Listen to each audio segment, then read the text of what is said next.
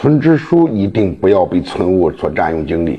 我在很多的场合，包括在一些做报告的时候，经常给大家讲，村干部的主要工作是由村务的组成，但是不我特别强调是村支书一定不要被村务所占用精力。为什么这样讲呢？你想想啊，所有的村的发展都是一样的。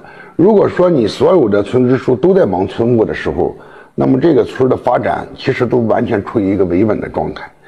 我坚定的相信是这样一个村的美丽乡村，不叫整个农村的美丽乡村。如果所有的村都成了美丽乡村，你那个村就是再落后也不会落下。这是整个农村的现状。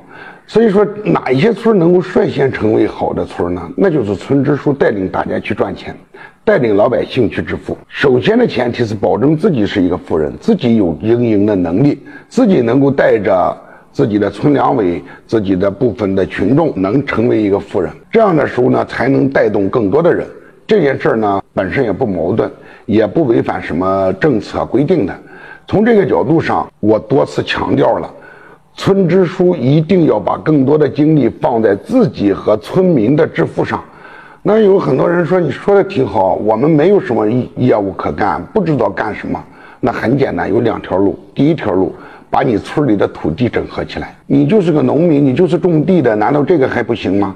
第二个呢，找个生意做，就做个贸易嘛。然后有人说，那你说这个挺挺简单，但是我依然不会，就是我把地整起来，我不知道种什么，我做贸易，我不知道做什么，走出去啊，走出去看看啊，别总是待在家里啊，外边那社社会很大，谁说农民不能开拓眼界呀？谁说农民的村支书不能成为企业家？